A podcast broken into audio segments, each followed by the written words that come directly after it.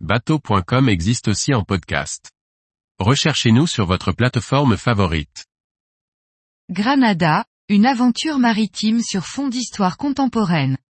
Par Briag Merlet. Pour son premier roman, François-Xavier de Crécy, notre confrère de Voile Magazine, imagine une aventure à rebondissement aux multiples références historiques et nautiques, de Tito au salon du mille sabords en passant par l'Africa Corps. Un voyage réussi, du Crouestier aux Caraïbes. Dès les premières pages de Granada, l'Odyssée du Poisson d'Or, François-Xavier de Crécy affiche la couleur. Les références historiques sont nombreuses, et nous plongent dans les années d'après-guerre, sur les traces d'un duo de jeunes hommes, Javor et Hector, l'un yougoslave et l'autre grec. Autour de leur amitié dans le cadre du Nil Adriatique que l'on imagine paradisiaque, se nouent les fils d'une intrigue complexe, liée à deux mystérieux voiliers en construction, qui les emporteront vers l'aventure, en dehors du régime communiste. De rebondissement en rebondissement, et de navigation en esca, les deux amis voguent vers les Caraïbes. Leur histoire intime, qui est aussi un passage vers l'âge adulte, est l'occasion de belles expériences maritimes, sur fond d'histoire, entre guerre froide et révolution cubaine. D'autres clins d'œil plus maritimes feront du premier salon du mille sabords le point de départ du dénouement de l'intrigue.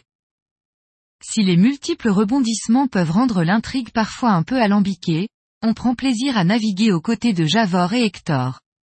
Les amateurs d'histoire trouveront plaisir à saisir les références, tandis que les férus de romans policiers et d'aventure tenteront de comprendre tous les ressorts du roman.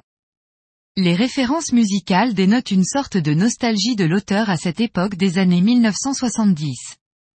Le lecteur s'attachera à la galerie de personnages, dont le duo, à sa façon, renouvelle un style d'aventure maritime au long cours qui n'a pas à rougir face à des fresques historiques plus anciennes à la façon du couple Jack Aubrey et Stephen Mathurin de Patrick O'Brien.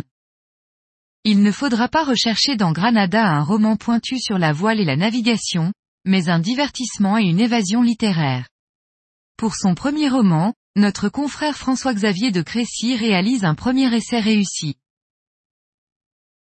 Edition Zonde Collection La Bibliothèque de Tibère. 271 pages. 19 euros.